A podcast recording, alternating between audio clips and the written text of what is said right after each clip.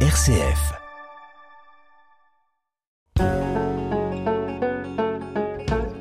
Parlons patrimoine. Erika Walter, RCF Charente. Cognac en quarantaine, cette approche originale de la sous-préfecture de Charente est signée du service pays d'art et d'histoire de la ville. Elle a fait l'objet de visites déjà, un parcours sanitaire dans Cognac, autour donc de l'histoire des épidémies et des lieux de soins à travers les siècles. Vincent Bretagnol, bonjour. Bonjour. Vous êtes chef de projet ville d'art et d'histoire donc pour Cognac et avec vous on va aborder la dimension sanitaire, la dimension d'épidémie, de maladie qu'a pu connaître la ville de Cognac par le passé, des siècles en arrière, et puis voir aussi, essayer de comprendre un petit peu l'évolution de sites, de bâtiments qui ont été consacrés et qui sont toujours aussi, pour certains évidemment, consacrés à la prise en charge en fait, hein, plus globalement des malades et donc aussi à certains moments d'épidémie. Alors pourquoi cette thématique, elle est intéressante aussi? Pourquoi s'intéresser tout particulièrement à cette thématique? C'est là l'épidémie récente de Covid qui vous a donné cette envie-là? Oui, tout à fait. En fait, c'est tout bêtement la période du confinement qu'on a tous connu, qui nous a offert un peu de temps et, euh, et, un peu de temps du coup pour réfléchir, me concernant, à des futurs, euh, sujets de, recherche et puis et d'action de médiation de fait qui en découlerait. Et tout naturellement, il y a eu cette idée de, se poser la question. Nous étions en train de vivre une épidémie et, euh, le, défaut de, de, modeste historien que je suis a eu enfin, il y a eu cette idée bah, de regarder dans le rétroviseur et de voir dans quelle mesure, dans l'histoire de Cognac, la ville a été confrontée à des épidémies, comment elle les a vécues, qu'est-ce qui se passait à ce moment-là, comment était la ville à ce moment-là, et puis vous l'avez évoqué euh, aussi, dans quelle mesure, en fait, quels ont été les lieux les lieux de soins à Cognac Est-ce qu'il y a une continuité de ces lieux aujourd'hui ou est-ce que, euh, en fait, leur géographie et leur architecture ont été bousculées au fil des siècles? Alors, quand on parle d'épidémie, on a souvent, évidemment, on pense souvent à la peste, mais il y a d'autres épidémies aussi qui ont touché euh, la France de manière générale. Alors, on peut citer par exemple la syphilis, la rougeole, le typhus. On peut parler plus précisément aussi de peste noire, euh, la grippe espagnole.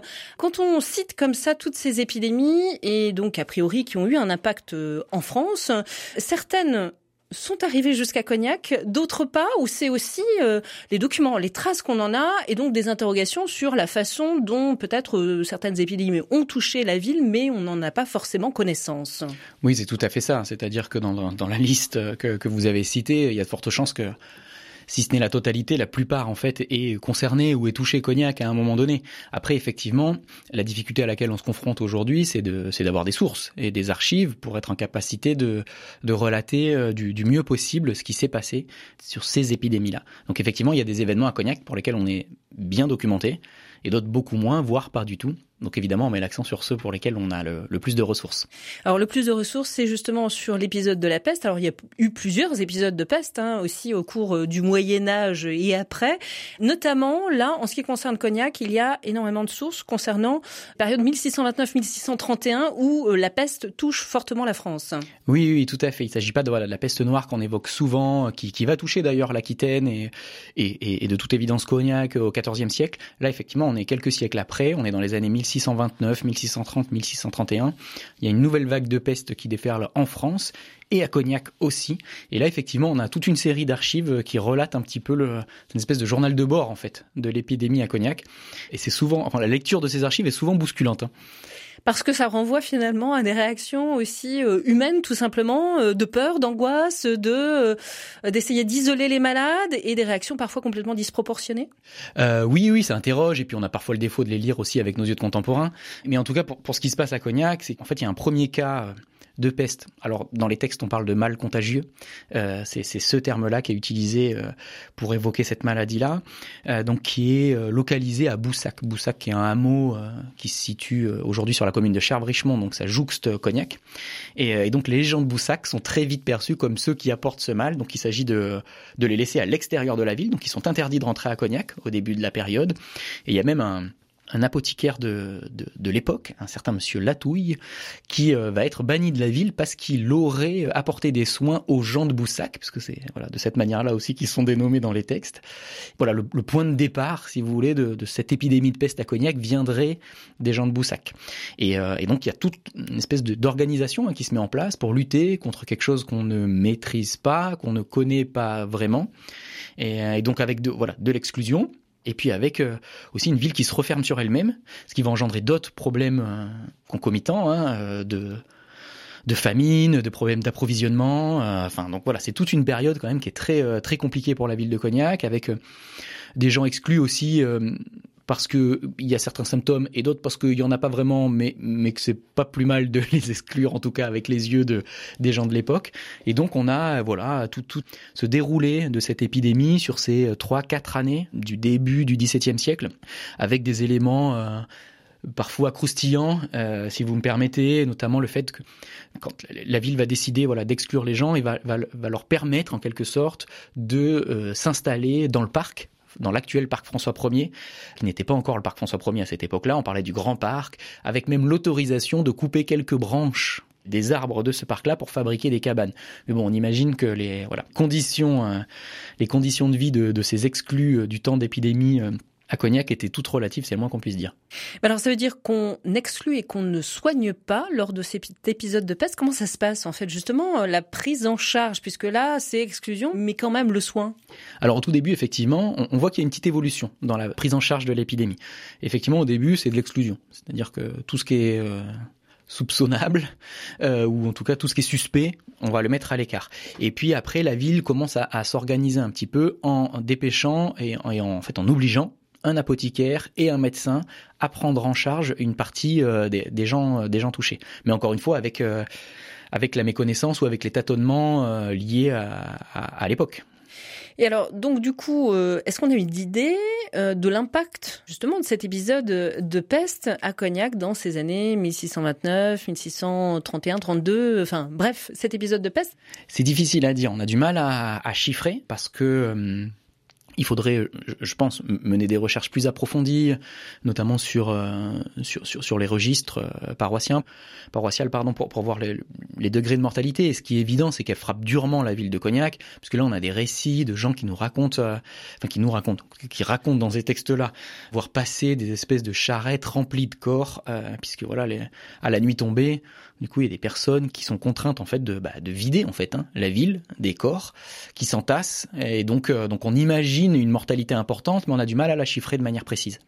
Alors, il y a toute une organisation aussi de processions publiques, de prières autour pour essayer d'enrayer ce mal, d'éradiquer euh, effectivement cet épisode de, peste. Donc, c'est après toute une organisation aussi pour euh, bah, essayer de trouver tous les moyens possibles justement euh, pour faire face et pour dépasser cet épisode. Oui, oui, oui, tout à fait. Et ça aussi, on voit avec le, les mois qui passent et les années qui passent et, euh, et l'épidémie qui s'enracine en quelque sorte, il y a effectivement non seulement une organisation municipale, euh, j'évoquais tout à l'heure avec des réquisitions de professionnels de santé, euh, même si on les appelait pas comme ça à l'époque, et puis il y a aussi voilà la, la, population, en tout cas cet épisode-là génère une activité sociale qui est liée à l'épidémie et donc ça se traduit notamment par le développement de processions, de, de prières particulières pour effectivement endiguer en fait ce mal contagieux.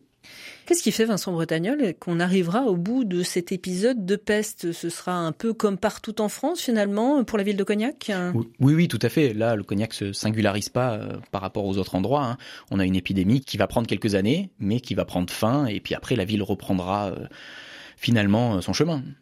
Cet épisode de peste, donc, euh, dans la première moitié du XVIIe siècle, où il y a beaucoup d'informations, de sources, vous le disiez. Parmi les autres épidémies, donc plus proches de nous, euh, au début du XXe siècle, la grippe espagnole aussi a touché donc Cognac et la Charente de manière générale.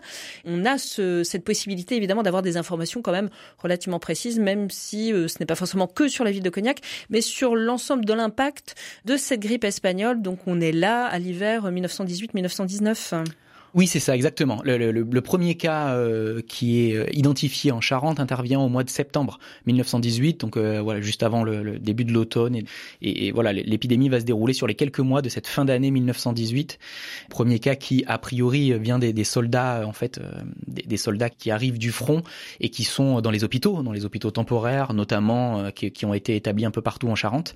Et donc, effectivement, c'est une épidémie qui concerne le département et Cognac particulièrement comme d'autres villes parce qu'elle Elle se situe sur un axe de communication fort, et donc c'est le cas de, de Chabanais, de, La Rochefoucauld, c'est le cas d'Angoulême, et Cognac font partie des territoires les, les plus touchés, où on observe en fait là sur les chiffres de démographie plus de 50% de mortalité, et une épidémie de grippe espagnole qui en quelques mois, hein, puisque c'est très euh, fugace en fait, hein, cette épidémie-là, va, euh, là aussi les, chiffres peuvent, peuvent, varier un peu, mais on se situe entre 800 et, et 1200 morts pour la Charente sur une période de quelques mois, donc ce qui est, euh, ce qui est quand même conséquent.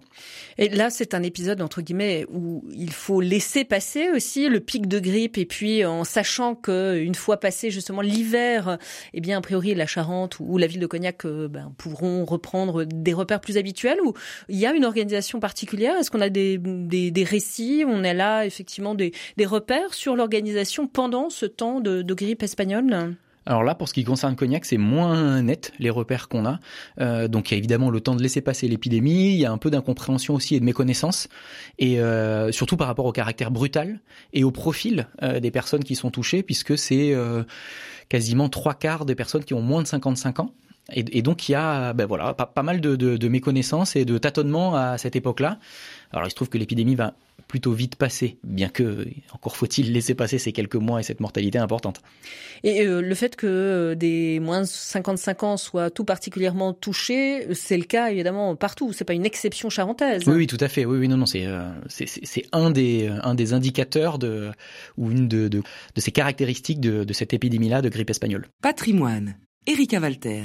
Vincent Bretagnol avec vous, nous continuons de parler épidémie, maladie. Donc logiquement, nous allons aussi évoquer, c'était la promesse de l'introduction du début de cette émission, des lieux justement de prise en charge euh, des malades, des patients.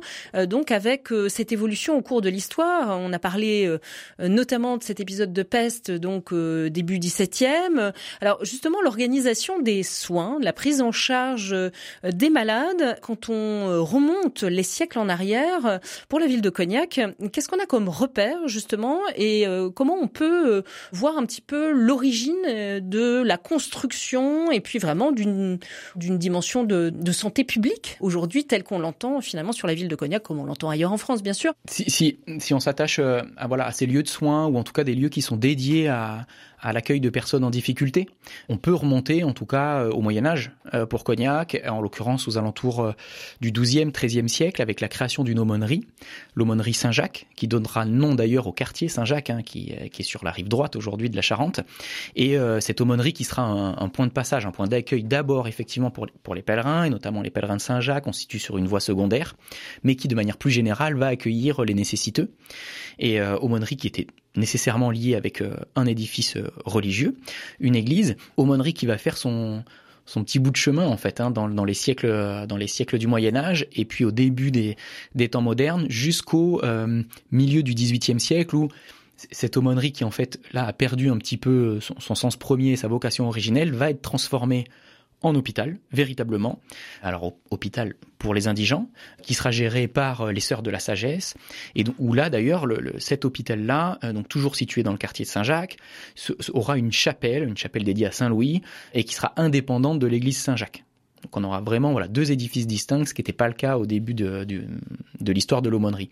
Et donc ça, si vous voulez, c'est le, l'embryon, en fait, cette aumônerie, c'est le début de la prise en charge finalement des malades à Cognac. Donc au tout début, on n'est pas sur ce, qu'on appelle un hôpital avec nos yeux d'aujourd'hui, mais on a cette aumônerie qui marque le point de départ à Cognac, qui va être très vite suivie par d'autres lieux d'accueil. Je pense à la maladrerie, qui, euh, elle, était située dans un tout autre quartier, hein, puisque euh, en fait on, est dans ce qu'on appelle le quartier d'Angoulême ou le faubourg d'Angoulême à Cognac, donc on est le long de l'avenue Victor Hugo, et euh, Maladrerie qui, alors qui aujourd'hui n'existe plus en tant que tel, il reste un tout petit vestige de fenêtre euh, à côté d'un garage automobile, il y a quelque chose d'assez improbable, et qui aujourd'hui aussi se situe en pleine ville, mais il faut bien avoir à l'esprit que qui dit Maladrerie dit accueil, et, notamment accueil des lépreux, donc il s'agissait de les mettre à l'écart, et donc jusqu'au 19e siècle, euh, cet endroit-là dans la ville n'est pas dans la ville.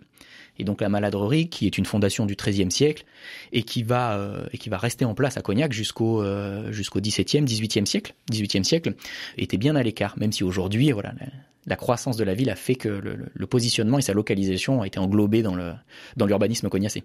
Mais ça veut dire que par exemple cette maladrerie, elle a eu des on va dire des temps forts dans son accueil et des temps beaucoup plus éteints entre guillemets par rapport à justement cette prise en charge des lépreux de manière générale et euh, de la présence de la lèpre euh, dans la ville de Cognac? Alors on peut imaginer qu'effectivement il y a des épisodes très marqués et, des périodes plus calmes, mais on peut imaginer aussi que dans ces périodes plus calmes, une maladrerie serve à un accueil beaucoup plus large que les seuls lépreux. Et donc bon ben voilà, ça, ça, se traduit euh, assez euh, assez classiquement. Là aussi on parle de cognac évidemment, on pourrait transposer cet, élément-là dans d'autres établissements de soins. En tout cas là pour ce qui concerne cette aumônerie Saint-Jacques et cette maladrerie euh, qui serait a priori en tout cas dédié à Saint-Lazare, ce qui est assez logique quand on parle de maladrerie et de lèpre, eh bien voilà, on est vraiment là aux origines, si vous voulez, de, l'histoire du soin et de l'histoire sanitaire à Cognac.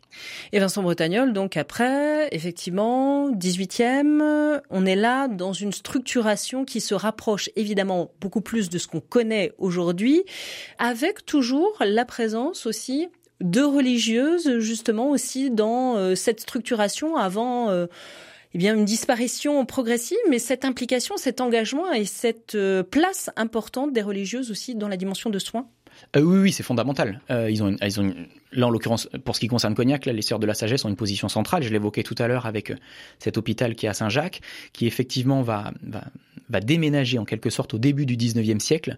Il va y avoir la possibilité, suite aux ventes de biens nationaux, d'acquérir un terrain sur le, quartier de Saint-Martin. Donc là, on est dans un autre quartier de Cognac. Et ce terrain va être acquis par la famille Guy et Duplessis et donné pour effectivement établir le nouvel hôpital de Cognac. Et donc là, on est, au, on est en 1810 à l'ouverture de cet hôpital, et c'est un site que beaucoup de Cognacés connaissent parce que ça a été celui de l'hôpital de 1810 jusqu'en 2013. Donc voilà, c'est quelques années, quelques décennies, et, effectivement sur ce site-là, les Sœurs de la Sagesse sont toujours présentes, c'est elles qui organisent les soins. On sait qu'à l'ouverture, il y a une dizaine de personnes qui sont en charge, euh, y compris les sœurs de la sagesse, mais avec aussi un docteur, euh, voilà, infirmier, enfin, il y a du petit personnel. Et donc là, effectivement, on se rapproche de manière relative, mais on se rapproche quand même de, de, de ce qu'on a à l'esprit pour un établissement de soins. Et donc, il faut imaginer que ce, site de l'hôpital, qu'on appelle maintenant ancien hôpital, parce qu'il a de nouveau déménagé à Cognac, euh, je l'évoquais il y a une dizaine d'années, mais euh, il faut imaginer que ce site, tout au long du 19e siècle et du 20e siècle, a été énormément aménagé, modifié, pour euh, nécessairement l'adapter à l'évolution du soin et de, la politique sanitaire en France. Ce site a permis ça, on le disait, hein, jusqu'à son déménagement en 2013, mais le site donc finalement à l'intérieur de la ville l'a permis sur quand même euh, pratiquement deux siècles. Hein.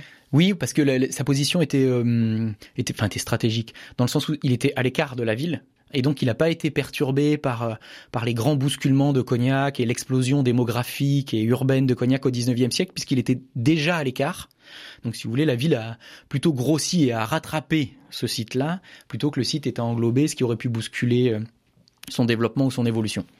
On a évoqué effectivement différents sites, différents lieux de soins. Il y a d'autres lieux encore qui existaient ou qui, ont, qui existent encore et qui sont ciblés, on va dire, dans l'accueil aussi euh, de personnes. Vincent Bretagnol. Oui, oui, oui. C'est-à-dire qu'on n'est pas sur, de, sur, sur un hôpital comme, comme on vient de le décrire, mais on peut, dans cette, dans cette grande thématique, associer des bâtiments comme ce qu'on appelait euh, au 19e siècle l'asile Guigotier. Alors aujourd'hui, asile, c'est un, un terme qui est connoté, mais qui avait une autre, en tout cas qui recouvrait une autre réalité à cette époque-là. Il s'agissait en fait d'un lieu d'accueil euh, euh, pour les personnes âgées, une espèce de, d'ancêtre de, maison de retraite, d'EHPAD, et, donc l'asile Guigotier, qui là aussi est, est l'objet d'un don, en l'occurrence d'un certain Élisée Mounier, un donateur important pour Cognac. donc on est dans ce 19e siècle, hein, où l'économie du Cognac aussi marche fort, et où les négociants ont une place importante, et où ils vont accompagner le développement Et, et, ça va être le cas avec la construction de cet asile Guigotier qui est fait pour accueillir euh, les personnes âgées dans le besoin, pour pouvoir bah, accompagner leurs dernières années, leur fin de vie, donc aussi bien pour des soins, mais pour, le, pour, pour leur offrir un toit aussi et pour qu'ils vivent dans de, de, bonnes conditions. Et donc là, de, de quand à quand euh, pour cet asile euh, Guigotier? Alors, bah, ce qui est euh, rigolo, non, c'est pas le terme, mais en tout cas, ce qui est, ce qui est intéressant, c'est qu'on est à la fin du 19e siècle à l'ouverture de l'asile Guigotier et que ce bâtiment-là, aujourd'hui, c'est l'EHPAD Guigotier. Donc, il a toujours, en quelque sorte, sa vocation originelle, euh, vous voyez, là, plus de 100 ans après. Donc, continuité, là, effectivement effectivement, d'un même bâtiment, mais encore une fois, adaptation évidemment aux réalités d'aujourd'hui. Et puis vous vouliez aussi mettre l'accent, alors sur une particularité, on va dire là pour le coup régionale, enfin du Grand Sud-Ouest et puis du nord de l'Espagne. En tout cas, a priori ça a marqué aussi la ville de Cognac justement. Alors vous allez nous éclairer euh, sur euh, alors euh, Cagouillet et ce que ça peut renvoyer derrière finalement et des fausses interprétations qu'on a peut-être effectivement là-dessus sur ce sur ce mot. Exactement. Oui, c'est vrai que voilà, on évoque maintenant un autre quartier à Cognac comme ça on aura brossé quasiment tout le, paysage urbain de la ville, mais c'est très bien.